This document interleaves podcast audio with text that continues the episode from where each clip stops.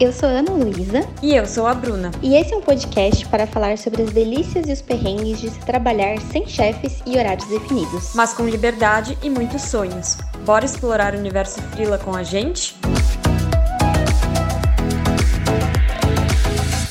Olá, sejam muito bem-vindos, muito bem-vindas a mais um episódio do Universo Frila, episódio 48, uma aos 50 episódios.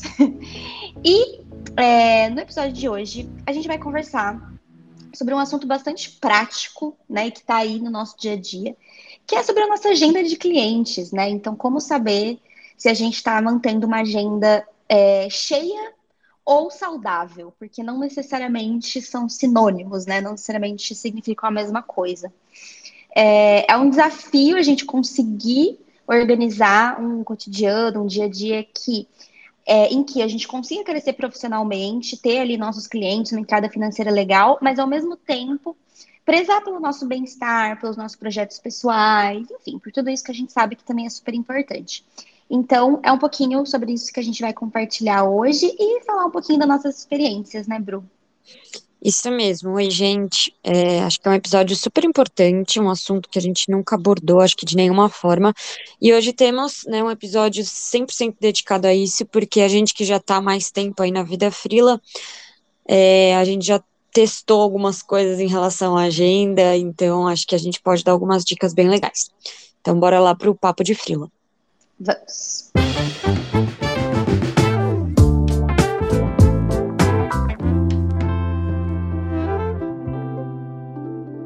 Agora é a hora do nosso papo de frila, então nosso bloco principal do episódio, e hoje a gente vai falar um pouquinho sobre agenda cheia, agenda saudável, né, de clientes, vamos dar algumas dicas sobre isso baseadas na nossa experiência. Então eu vou começar a compartilhar um pouquinho, depois a Ana, a Ana vai complementar. É, então eu sofri lá quase três anos, né? Para quem não sabe, para quem está chegando agora, eu comecei essa jornada autônoma no, em outubro de 2019, né? No final do, um pouquinho antes da pandemia, no final de 2019. E no começo eu lembro que eu me organizei assim para conseguir preencher a minha agenda de tal forma que eu ganhasse algo muito similar ao que eu ganhava na, no meu trabalho é, CLT. Mas eu tinha um pouquinho mais de dificuldade de prospectar e tal, de preencher essa agenda de clientes. E aí, nos primeiros dois anos, mais ou menos, um ano e meio, dois anos, eu tive algumas oscilações, o que é normal, né? A gente perde alguns clientes, ganha outros. Teve alguns momentos mais difíceis, outros é, melhores. Mas o que a gente deseja bastante aí nesse começo de carreira é, é sentir que a gente está conseguindo preencher a nossa agenda e, e alcançar um pouco mais de estabilidade nesse sentido. E agora, com quase três anos de freela, depois de algumas mudanças de foco, de estratégia também, é, eu estou num momento um pouco mais estável, em que eu já consegui preencher a minha agenda, então hoje minha agenda está praticamente fechada. É, não que eu não faça nenhum tipo de reunião de prospecção, porque às vezes surgem oportunidades interessantes, mas eu não estou pegando qualquer coisa, né, só para preencher a agenda, só para ganhar dinheiro, porque com quase três anos eu acho que é mais ou menos uma média, assim, para quem está começando a ter uma ideia. Eu acho que é lógico que cada um tem uma experiência, tem uma trajetória. A Aninha vai até compartilhar dela, que acho que foi um pouquinho diferente da minha. Mas eu acho que os primeiros dois anos oscilam, podem oscilar um pouco mais. E a partir do terceiro, a tendência é que você tenha um pouquinho mais de estabilidade, já não fique tão nesses momentos de desespero, assim, lógico que vai ter algumas baixas, mas a tendência é conseguir, né, não ter tantas baixas e tantos altos, manter uma estabilidade. Então, eu trouxe alguns aprendizados de tudo isso que eu passei ao longo desses quase três anos, para ir dando algumas dicas e contando um pouco das minhas experiências. É, a primeira é não aceitar jobs novos, né, demandas novas, sem pensar antes em como eles se encaixam na sua agenda. Então, principalmente no começo, a gente tem essa tendência de ir aceitando tudo que aparece, porque a gente está no começo, justamente pode ter um pouquinho mais de desespero e tem toda a questão financeira também. E aí, às vezes, a gente vai aceitando coisas e percebe depois que está sobrecarregado, que não, não encaixou tão bem na agenda, porque cada tipo de, de demanda dentro da área de atuação pode exigir um pouco mais, um pouco menos, o perfil do cliente. Então, é importante pensar bastante nisso e não tomar decisões precipitadas. É, a segunda é fazer uma planilha ou organizar de alguma outra forma que não seja planilha é, todas as demandas que você tem atualmente, os clientes, e o quanto mais ou menos cada um exige de tempo, o que, que tem reunião fixa, o que, que não tem, para você ter uma estimativa de quanto tempo livre você ainda tem na sua agenda. Então, faz um pouquinho mais de um mês que eu e a Aninha, a gente estava conversando sobre isso, porque nós duas estávamos muito confusas, que a gente estava com bastante coisa, e a gente estava muito confusa em se tinha espaço ainda na agenda para pegar mais jobs, se não tinha. Então, uma coisa que a gente conversou sobre, ela até me deu algumas dicas, era de fazer essa planilha, e aí eu encontrei dentro das dicas que ela me deu uma outra forma de fazer, para fazer essa estimativa. E aí, quando eu fiz a estimativa, eu percebi que ainda tinha espaço na minha agenda mas que esse espaço podia ser preenchido com, sei lá, projetos pessoais, outras coisas, se não tivesse oportunidades bem interessantes de jobs novos. Mas, antes de eu fazer a planilha, é, que é, eu, eu não sou planilheira, tá, gente? Então eu faço de uma forma bem rupestre, vou colocando lá, ah, cliente tal, X horas de estimativa, sempre colocando um pouco para cima. É, e aí somo tudo no final. Divido lá pelos dias da semana que eu quero trabalhar, enfim. É, mas antes de eu fazer essa, essa estimativa, eu achava que a minha agenda estava super cheia, que eu não tinha mais espaço para nada, e na realidade eu tinha. Então, às vezes a gente fica muito atordoado e não consegue ter essa visão 360. Então, é, é legal de alguma forma você fazer as estimativas, sem, sempre jogando um, um pouco para cima, ter clareza também sobre quantas horas por dia mais ou menos você quer trabalhar e quantos dias na semana, porque daí você consegue fazer as contas. Gosto de ter pelo menos um dia mais ou menos livre que daí não necessariamente vai ser um dia inteiro que eu vou tirar, mas para conseguir distribuir alguns períodos ao longo da semana que eu não vou necessariamente trabalhar. Umas seis, sete horas no máximo por dia de trabalho. Então, dentro disso, eu consigo entender se a minha agenda está cheia ou não. Essa é uma dica. É, se possível, também, é, faça a agenda no limite. Então, uma das, eu acho que uma das melhores coisas de você ser freela é você não precisar trabalhar todos os dias, das 8 às 6, ou das 8 às 8, sei lá, dependendo do lugar que você tá. E eu gosto, como eu falei, de ter essa flexibilidade. Buracos, assim, no meio da minha agenda. Então, é terça tarde, eu trabalhei de manhã, é, e na terça tarde, eu fui encontrar minha irmã e a gente foi pintar. A gente foi fazer uma coisa que a gente e eu, se eu não tivesse me organizado da forma, tido a visualização ali da, da, do quanto que eu preciso me dedicar para cada demanda, talvez eu não conseguisse ter essa janela no, no meio da semana. Então eu gosto disso. E como a minha agenda não está super no limite, eu consigo ter essas brechas. Então acho que é importante isso. Se novos jobs surgirem e você quiser muito pegar esses novos jobs, mas você já tiver com a sua agenda praticamente cheia, é, é legal você analisar dentro das demandas que você tem hoje, é, qual que você abriria a mão, para você também não se prejudicar em termos de produtividade, enfim, de tempo, ou então pensar em parcerias. Então, é, faz alguns meses, acho que uns três, quatro meses, que eu e a Aninha, a gente chegou nesse momento magnífico da nossa carreira, em que a gente começou a conseguir compartilhar alguns jobs, né, fazer algumas parcerias. Então, entrava alguma coisa nova, não, eu não ia conseguir pegar pegar começava, ah, você tem agenda, quer participar desse projeto comigo e tal. Seja jobs assim permanentes entre aspas, que é para longo prazo, ou algo pontual. Ah, eu tenho esse projeto de um mês, quer participar comigo? Então, isso é uma forma também de você pegar o cliente, é, aumentar a sua renda e ainda fazer uma parceria, porque às vezes as parcerias deixam aquele projeto mais leve, tira um pouco o peso da responsabilidade individual, aí você consegue ter alguém para compartilhar insights e tudo mais. Então, se você tem um parceiro, freelancer aí de confiança, às vezes é uma boa. É, normalmente no começo isso é mais difícil de acontecer, porque a gente vai pegando as coisas para, né, e fazendo a nossa cartela de clientes, mas aí normalmente no segundo, terceiro ano, se você já está um pouquinho mais estável, isso pode começar a acontecer e é uma forma legal aí de, de não perder oportunidades. E não deixar. É, bom, isso aqui é complementar a anterior, que assim, a gente está falando muito sobre uma agenda saudável versus uma agenda lotada que não é saudável. Então, o que a gente está querendo dizer não é para recusar oportunidades incríveis. Então, às vezes entra um cliente que é o cliente do sonho, demanda muito interessante agenda tá cheia, que você vai recusar logo de cara. Não, faz a reunião, conhece, entende o projeto e depois você pensa, se você for aceitar, como que você vai se reorganizar. Então, agenda lotada não significa que você não pode realocar o seu tempo e seus projetos atuais, né? Fazer, então, concessões, prioridades e tudo mais. Então, super importante pensar nas parcerias, pensar em demitir alguns clientes se necessário, ou diminuir um pouquinho o seu foco em projetos pessoais, se for né, o que você quer naquele momento, enfim. Dá para re, re, reorganizar, opa, gaguejei, reorganizar as coisas, repriorizar ali de alguma forma. É, e aí, essas são as cinco dicas que eu queria trazer. E uma, algumas reflexões finais é que eu acredito que uma agenda lotada a ponto de não ser saudável porque tem agenda lotada, que ainda assim é saudável, você consegue dar conta, faz sentido, e tem aquela agenda lotada que não é mais saudável. Para mim, ela é sinônimo de falta de tempo de descanso. Então, quando você chega no, no final do dia, você está sempre exaurido, assim, morto, exausto, dor de cabeça, tem vontade de fazer mais nada, porque você tem que ficar naquela correria o dia inteiro.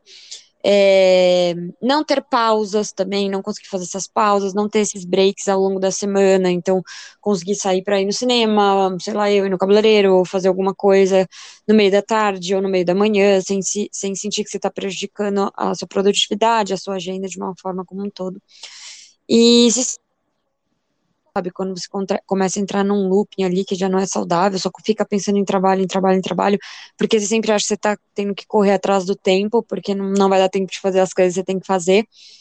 Então, acho que esses são sinais importantes aí de que sua agenda já está ultrapassando um limite saudável, e frilas podem sim ter síndrome de burnout, viu, gente? Então, tomar muito cuidado com o esgotamento físico, mental, porque às vezes a gente acha, ah, tem flexibilidade, isso, aquilo, não existe burnout, mas existe. Então tem que tomar muito cuidado, porque senão você pode até acabar achando que a vida frila não é não é para você, quando na verdade é só uma, uma falta de organização mesmo de agenda. E também quando você está é, com agenda de um nível já que não é saudável, você pode começar a cometer muitos erros, comprometer a qualidade do seu trabalho. Então, isso podem ser sinais de que algo também não, não vai bem. Então, a minha dica final é prestar atenção nos sinais do seu corpo, da sua mente, é, na qualidade do trabalho que você está entregando. Então, se os clientes começarem a reclamar de muitos errinhos que começaram a passar é, coisas, algo que não era tão comum antes, pode ser que você esteja sobrecarregado. E é isso, respeitar o seu tempo e tentar pensar nessas dicas aí para organizar melhor a sua agenda, o seu tempo ao longo da sua semana. É, um pouquinho disso que eu queria compartilhar e agora a Aninha vai complementar as minhas dicas. Boa. É, bom, eu acho assim. é complicado falar desse assunto para mim, gente, porque eu sinto que várias vezes eu já tentei reorganizar a minha agenda e eu, eu, eu tenho essa dificuldade, tá? De, de ter uma agenda mais flexível. É um grande ponto que eu acho que eu ainda peco quando eu penso em vida freelancer. E por quê? Desde o começo, quando eu, né, lá em outubro de 2000 2020, que eu comecei a atuar como freelancer em tempo integral, eu já comecei com a minha agenda bem preenchida, assim, né? De, de agências que eu atendia, agências de comunicação, né? Que eu, eu atuava como produtora de conteúdo freelancer, e clientes recorrentes. Porque eu já tinha esses projetos bem engatilhados ali antes mesmo de eu sair do CLT e tudo mais. E se por um lado isso é muito bom, né? Óbvio que eu não vou reclamar de uma coisa dessas, porque foi muito importante para eu ter essa segurança de, ó, tô no caminho certo, vou conseguir crescer. Por outro, eu acho que é, me prejudicou no sentido de poder aproveitar um pouquinho mais os benefícios desse modelo de trabalho que eu escolhi. É inclusive uma coisa que eu converso bastante com a Bru, assim, porque eu vejo que ela consegue aproveitar muito mais esses benefícios do que eu, porque eu segui uma lógica CLT, não estando no CLT durante muito tempo. É, porque era o que eu aprendi, né? O que eu sempre fiz.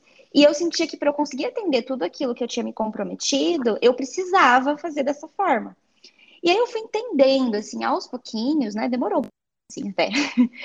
É, para eu entender que trabalhar bastante do jeito que eu estava fazendo não significava necessariamente que, um, eu estava ganhando o que eu merecia, porque às vezes a gente, né, é aqueles errinhos de orçamento, a gente orça muito para baixo do que a gente merece, e aí a gente está trabalhando muito e não necessariamente ganhando proporcional a isso.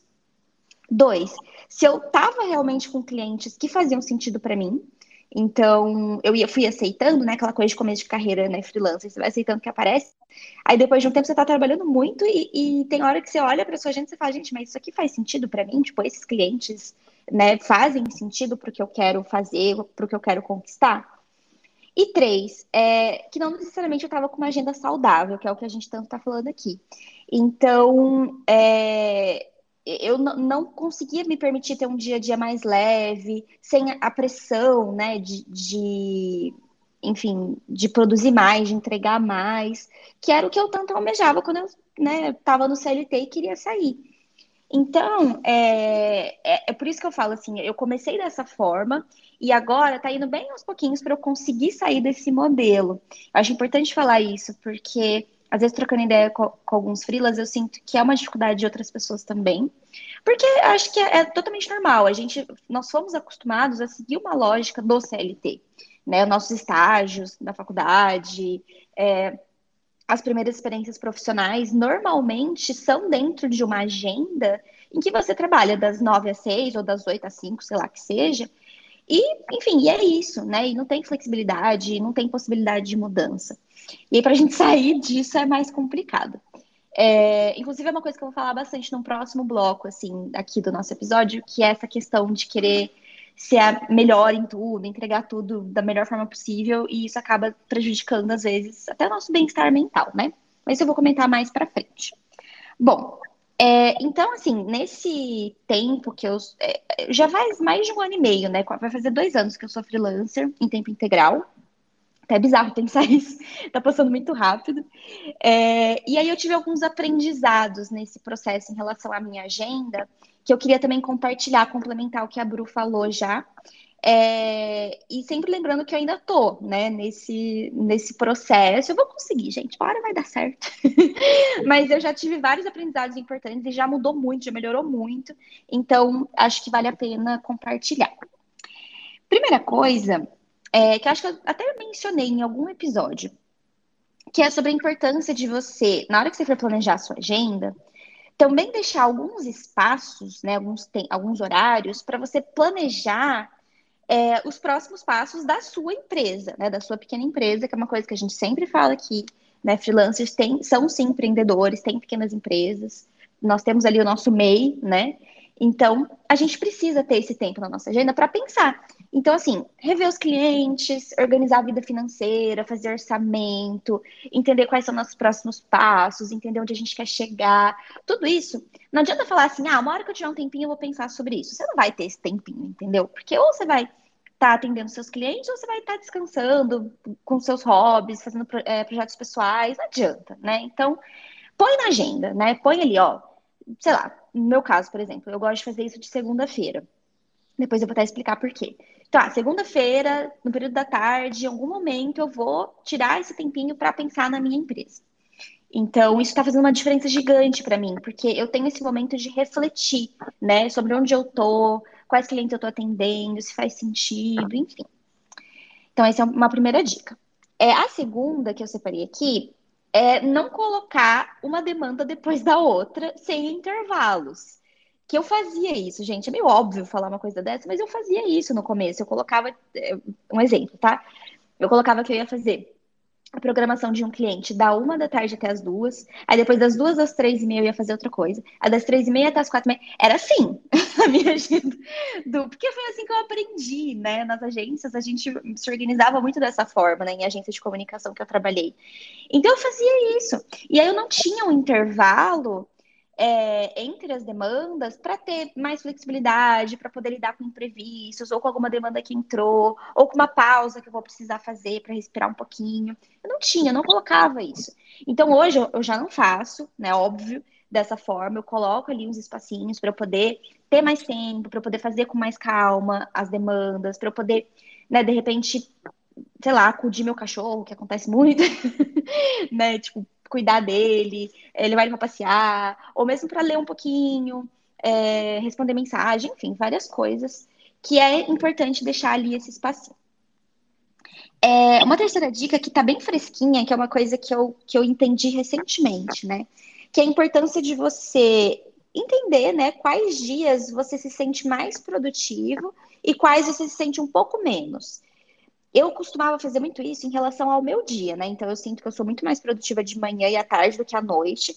Então eu prefiro fazer tudo que eu tenho que fazer de manhã e à tarde para ali no finalzinho da tarde e à noite eu não ter nada, porque eu não consigo ser produtiva à noite. Eu faço, né, enfim, em período pré-férias, por exemplo, tem muita opção, então eu faço, mas é muito difícil, é um martírio mesmo para mim. Então, pensar sobre essa questão da produtividade em diferentes momentos, eu sempre fiz isso em relação ao meu dia. Mas eu comecei a fazer isso em relação à minha semana também. Eu entendi que segunda-feira, por exemplo, é um dia que eu preciso começar devagar. Não dá para ser um dia que a minha agenda tá lotada com um monte de coisa para fazer, porque eu tenho esse tempinho para acostumar, né? Que acabou o final de semana. Ainda mais agora que eu tô fazendo pós-graduação, eu praticamente, o meu final de semana é o sábado à noite e o domingo o dia inteiro, né? Eu, eu, o meu final de semana é mais curtinho. Então, é mais difícil para mim, quando eu volto para segunda-feira, é voltar ativa mesmo, né? Pegar no tranco, vamos dizer assim. Então, é um dia que eu percebi que quando eu deixo ele mais leve, mais tranquilo, eu me sinto melhor, eu, eu me sinto mais motivada, eu consigo ir mais no meu tempo, respeitar esse processo. Então é um dia que eu tô deixando mais, até para planejar coisas da minha empresa, né, e fazer umas demandas um pouquinho mais leves. Aí terça, quarta e quinta são dias que eu geralmente sou mais produtiva. Então, que eu já peguei no, no tranco, que eu já tô com gás para escrever, para produzir, e aí eu deixo as demandas mais pesadas para esses dias. E sexta-feira, né, que é o dia, por exemplo, que estamos gravando esse podcast, é, eu gosto de. É, eu deixo algumas demandas, lógico, mas principalmente a minha sexta-feira à tarde é praticamente inteira para demandas da minha pós-graduação. E aí, como normalmente é, não vai à tarde toda, eu acabo de, né, eu finalizo o meu trabalho mais cedo, né? Já vou descansar, vou fazer outras coisas, fazer exercício. Então, também é um dia que eu tô ali naquele modo de desacelerar para o final de semana. Também é um dia que eu preciso dormir mais cedo, porque eu tenho pós no sábado, enfim. Então, sabe, entender como que funciona a sua semana, quais são esses movimentos aí que a sua produtividade faz, que você precisa entender para conseguir respeitar mais o seu processo e ter essa flexibilidade na sua agenda, né? É uma quarta e penúltima dica.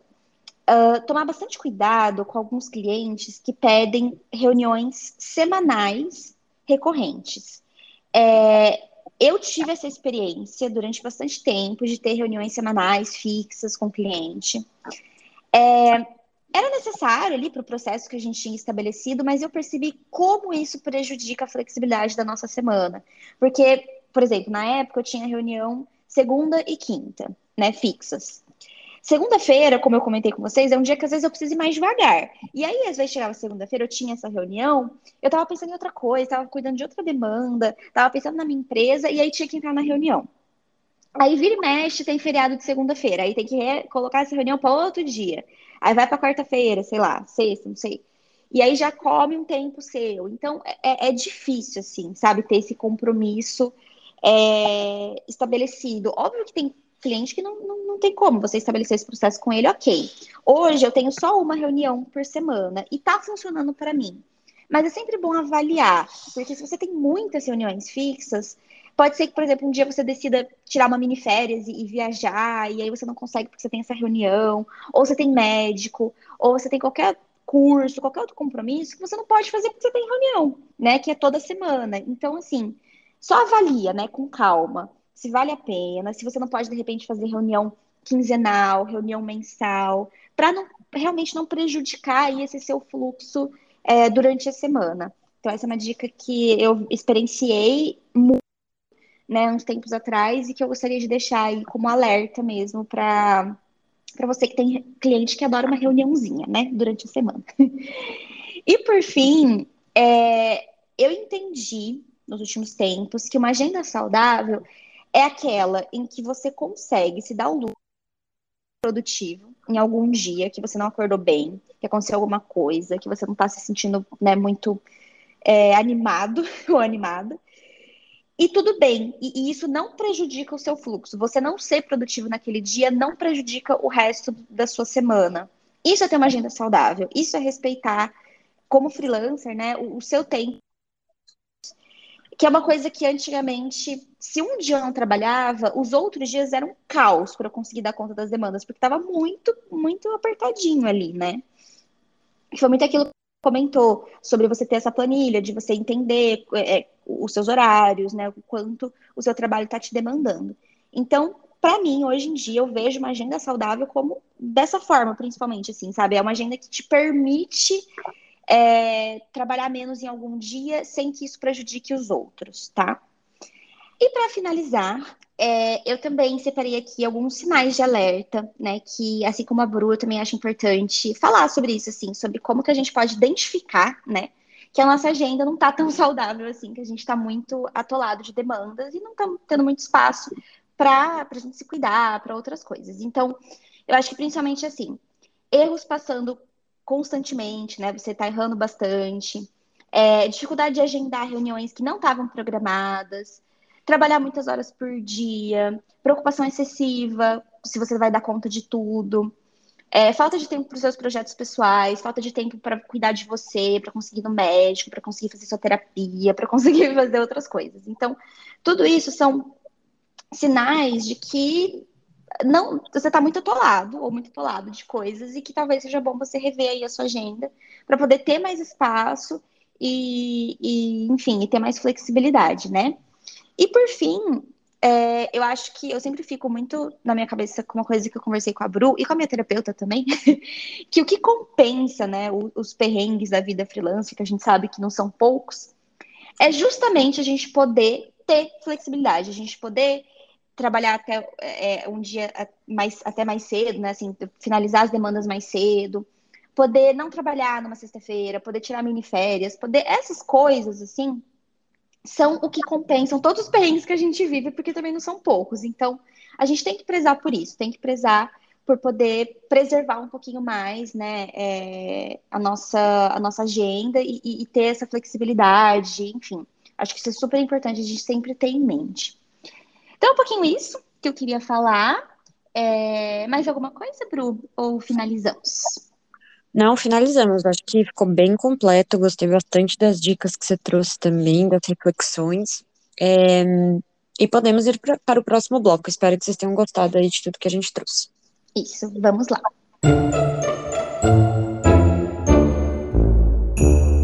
Chegamos ao perrengue da vez. É, e hoje eu que vou compartilhar um perrenguinho levemente fresco aqui. É, 100% compartilhado com a Aninha previamente. Já Sim. perrengamos muito sobre isso. É, e é sobre um, um, cliente que, enfim, me encontrou aí. Eu quase levei a Aninha para um barco bem furado. eu não sei o que estava acontecendo comigo naquela época, que deu vários problemas, que a minha intuição não estava me ajudando, que eu quase fechei ou cheguei a fechar algumas demandas com os clientes que não tinham nada a ver, que só me deu pepino e dor de cabeça. E esse em específico, eu fiz reunião, eu achei que, enfim, poderia ser algo legal, não minha luz não acendeu tanto, assim, aquela minha luz de alerta. O que mais me acendeu foi em relação ao segmento do cliente e tal, mas eu resolvi dar uma chance, porque achei que poderia é, não ser uma demanda tão complexa e tudo mais. E aí, no fim das contas, né, resumindo um pouco a história, não, não deu match nenhum com o cliente, porque a forma de trabalhar desse cliente não tinha nada a ver com a minha forma de trabalhar. Então, para vocês terem uma ideia, é, quando a gente vai produzir um artigo para um blog, a gente recebe um briefing de um briefing, né, para escrever o conteúdo, né? Dependendo do cliente, esse briefing é melhor ou pior, ou mais completo ou menos completo. Só que nesse caso, o briefing da pessoa para conteúdos que eram super técnicos e que eu já tinha deixado claro que eu não tinha esse domínio técnico, o briefing era o título do artigo.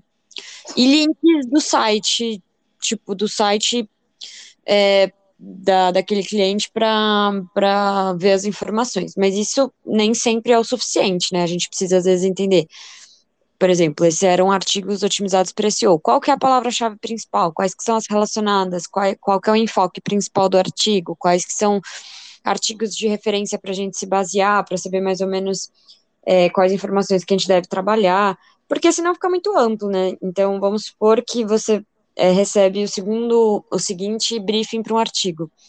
É, saúde mental. É, o que é?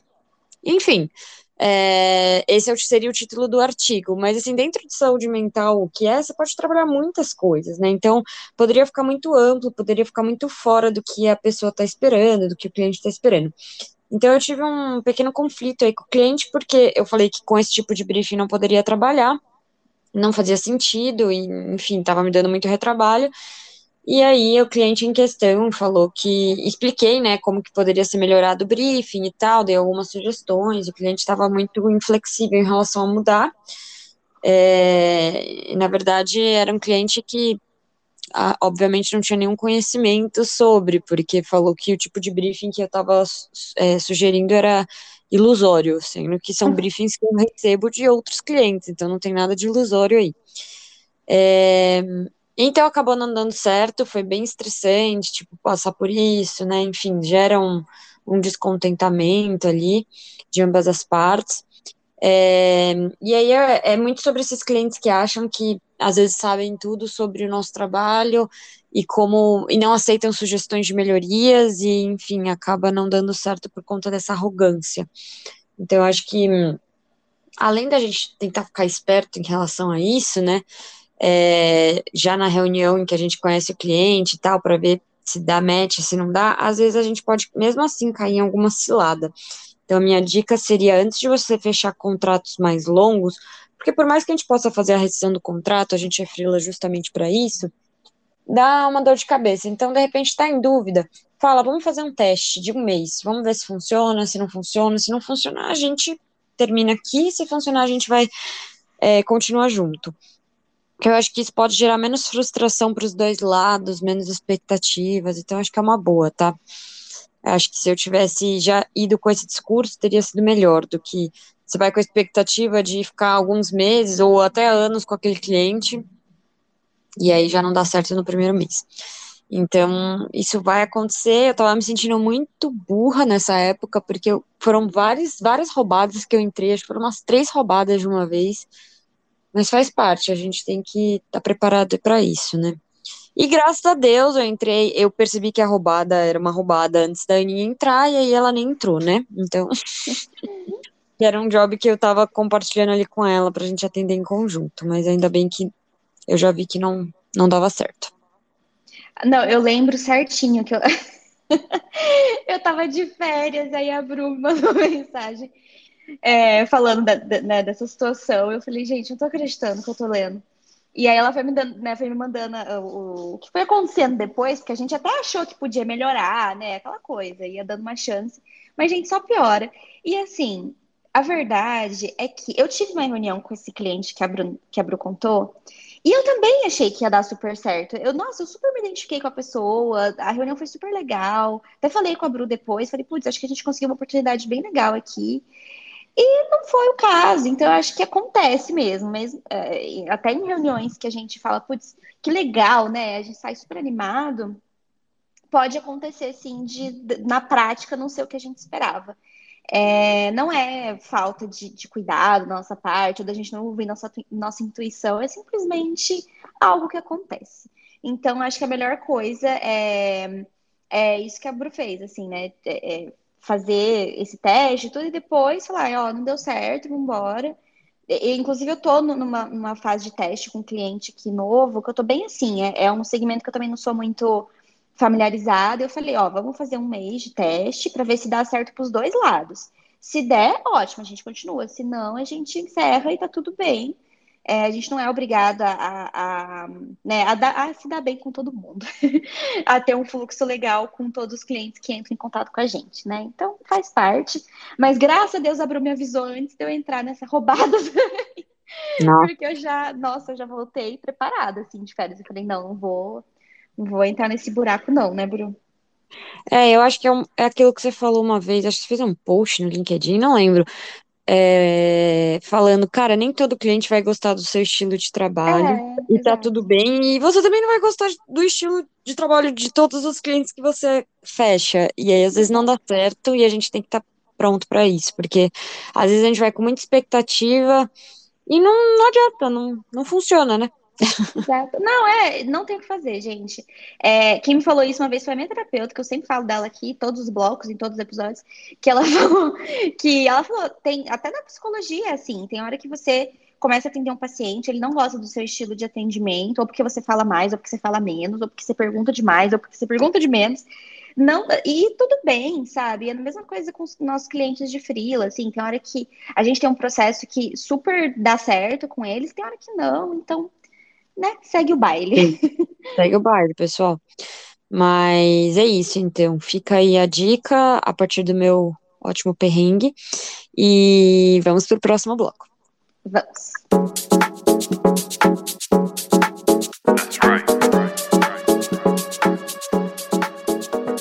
Chegamos ao aprovado sem alterações, nosso bloco de conquistas. E a conquista de hoje, ela que eu vim compartilhar né, no, no episódio de hoje, ela não é, é, assim, ela é fresquinha porque acabou de acontecer uma coisa que me fez pensar sobre ela, mas na verdade ela vem acontecendo, né, desde que eu comecei como como frila, né, em tempo integral. Que é o seguinte, é, recentemente eu precisei mandar é, fazer um óculos novo para mim. É, eu sou bem cega, tá, gente? eu tenho alto grau de astigmatismo e tal, e eu uso lente de contato, mas eu também eu prefiro, né, para quem tem astigmatismo, o óculos é muito mais confortável, então eu uso na maioria dos meus dias, né? E esse não é um investimento barato, né? É mais de mil reais, assim, para fazer só a lente, tá? E, e, a armação também é cara, enfim. Não é um investimento barato. Mas é, é muito importante para mim, é uma coisa que para mim, né, enfim, não tem como negociar.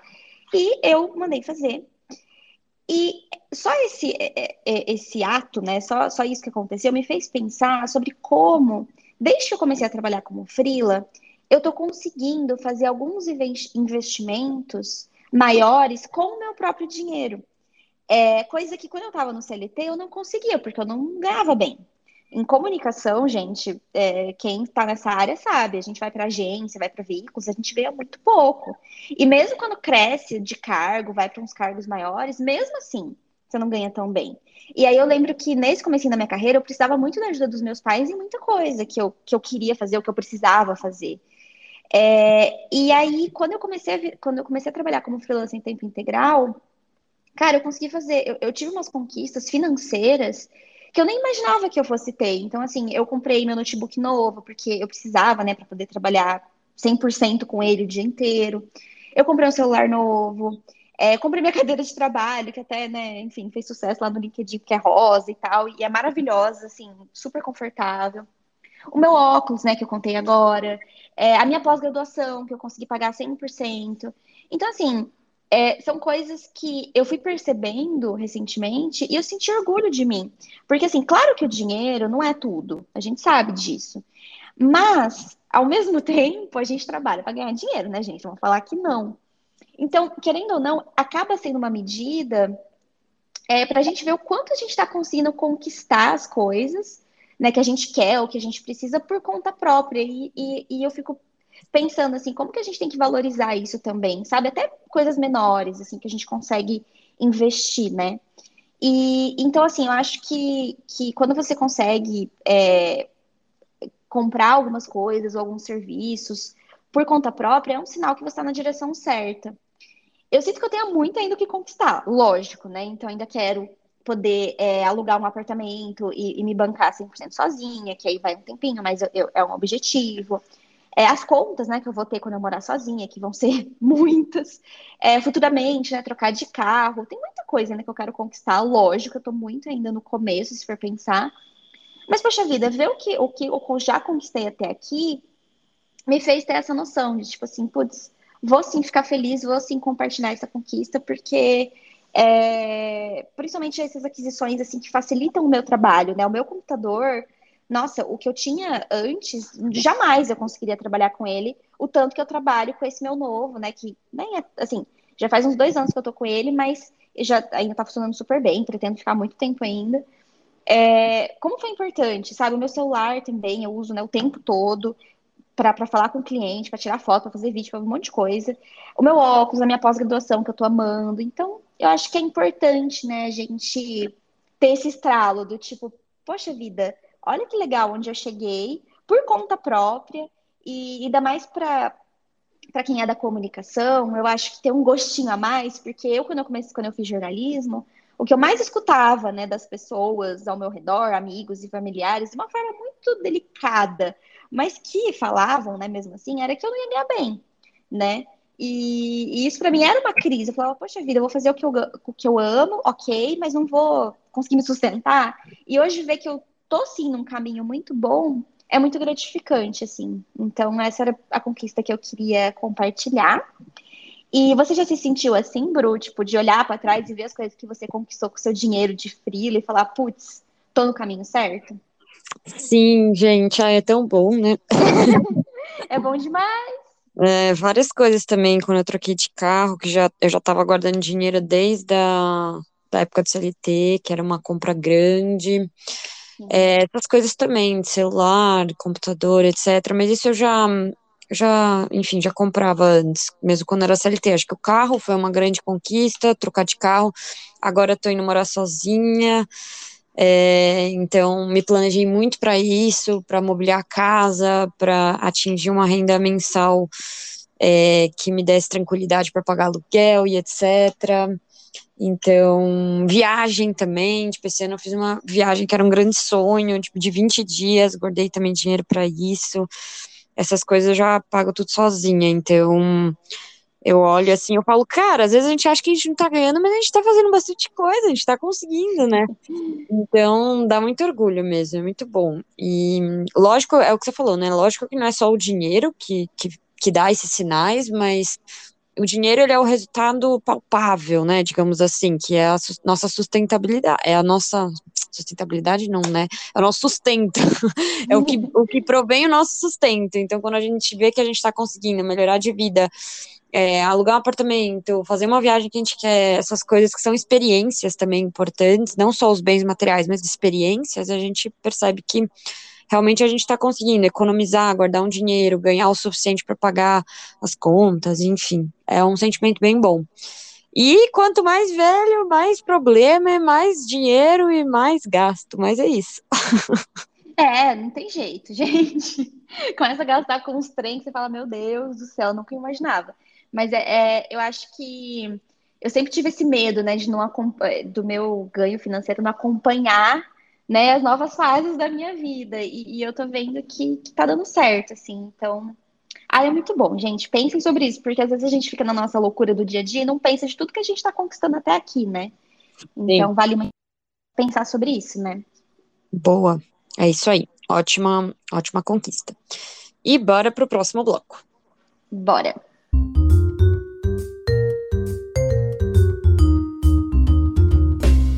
Chegamos ao bloco Reflexão Solta, um bloco que aparece de vez em quando aqui nos nossos episódios, que a gente traz uma reflexão, como a gente trazer reflexões da terapia, e hoje eu trouxe uma que justamente foi da sessão dessa semana, porque, enfim, vou comentar um pouco, falar, refletir rapidinho, e a Aninha depois traz a visão dela.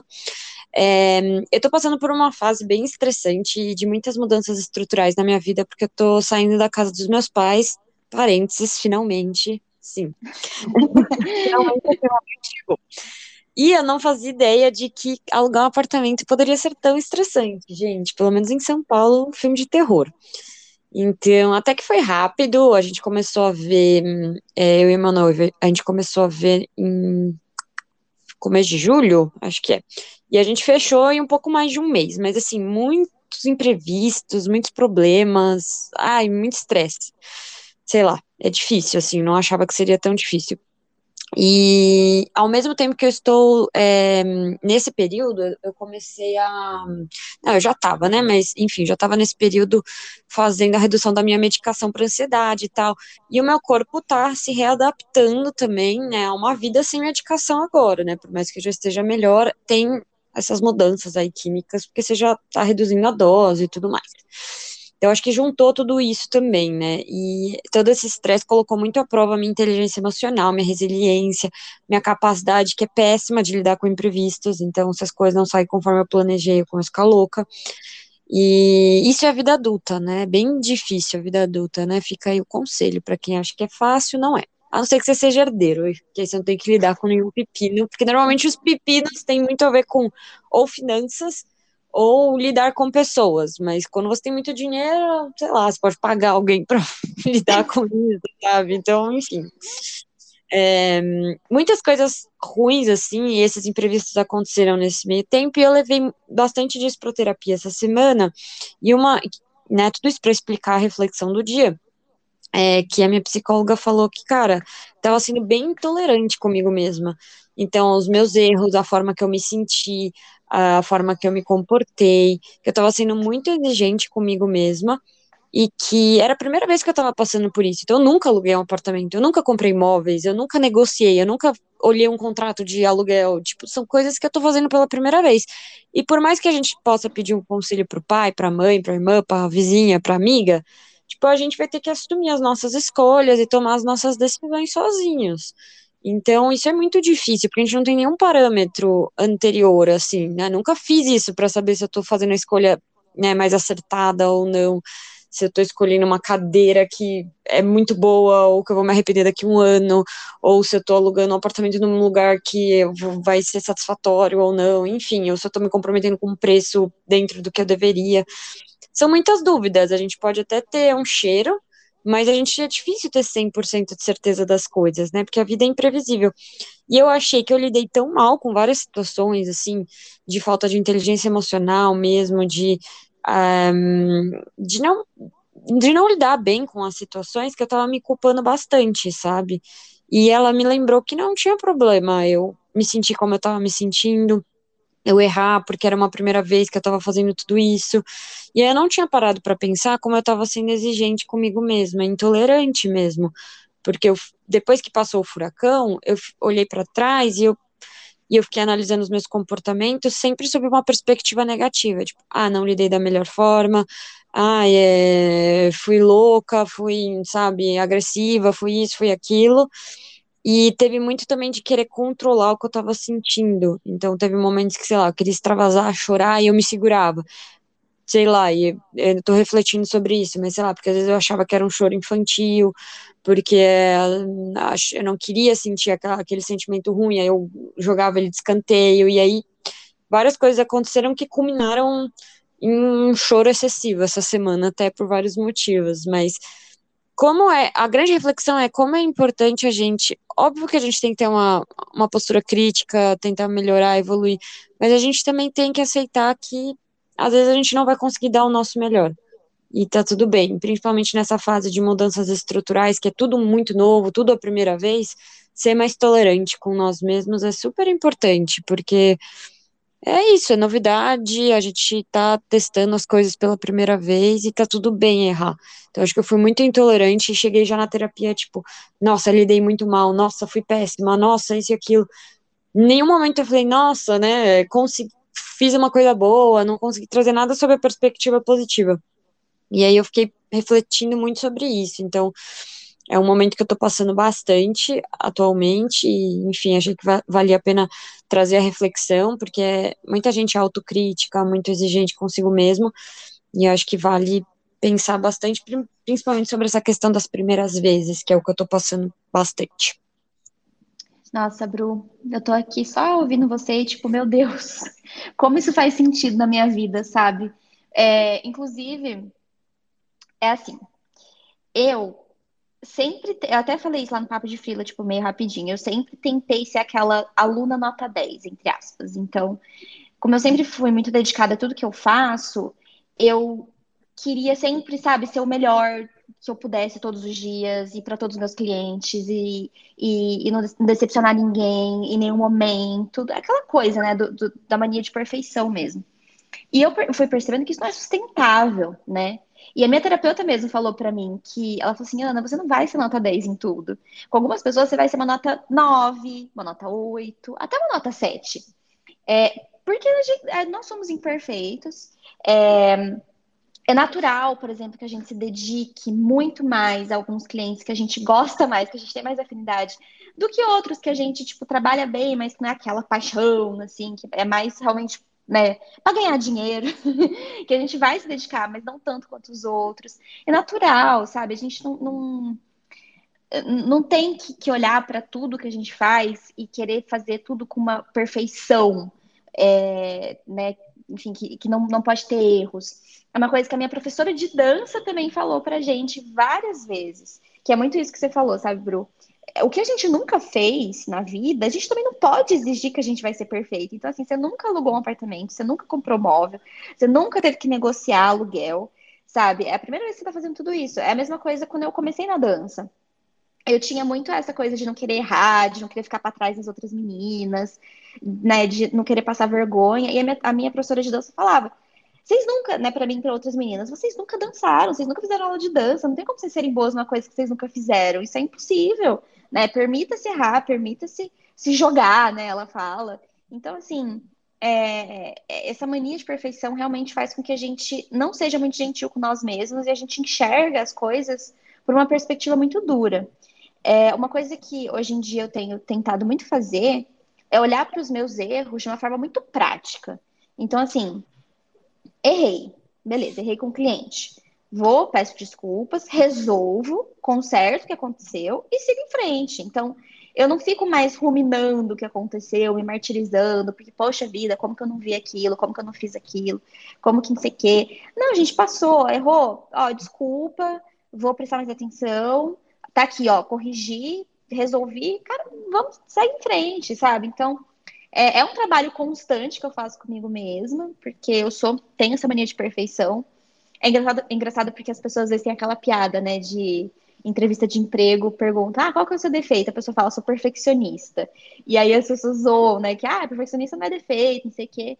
Eu não sei não, viu, gente? Porque ser perfeccionista tem um lado bom, que a gente se dedica muito às coisas que a gente gosta, mas ao mesmo tempo cobra, às vezes, uma carga mental muito grande que a gente tem que prestar muita atenção. Então, eu tô tentando, sabe, também, que nem você, assim, trazer essa leveza maior pro meu dia a dia, aceitar melhor as coisas que eu sinto também. É, né, às vezes eu não acordo tão animada e tudo, aceitar um pouco melhor isso. E, né, gente, e não ser aluna nota 10, porque eu não vou ser em tudo que eu faço. Então, acho que tudo isso que você falou faz muito sentido também com o momento que eu tô vivendo atualmente, sabe? Boa, gostei bastante do que você trouxe. Me lembrou também dos erros que a gente comete, que você falou, né? Erros com clientes e tal. Eu costumo me culpar bastante. É uma coisa que eu tenho que trabalhar também, que é normal. Às vezes a gente não, não quer, né? Errar nunca. E é impossível no trabalho errar nunca também. Então, acho que é super importante tentar trazer essa visão para o dia a dia frila também. É, e é isso, então, encerramos aqui o Reflexão Solta e vamos nos encaminhando aí para o final do nosso episódio. Bora lá!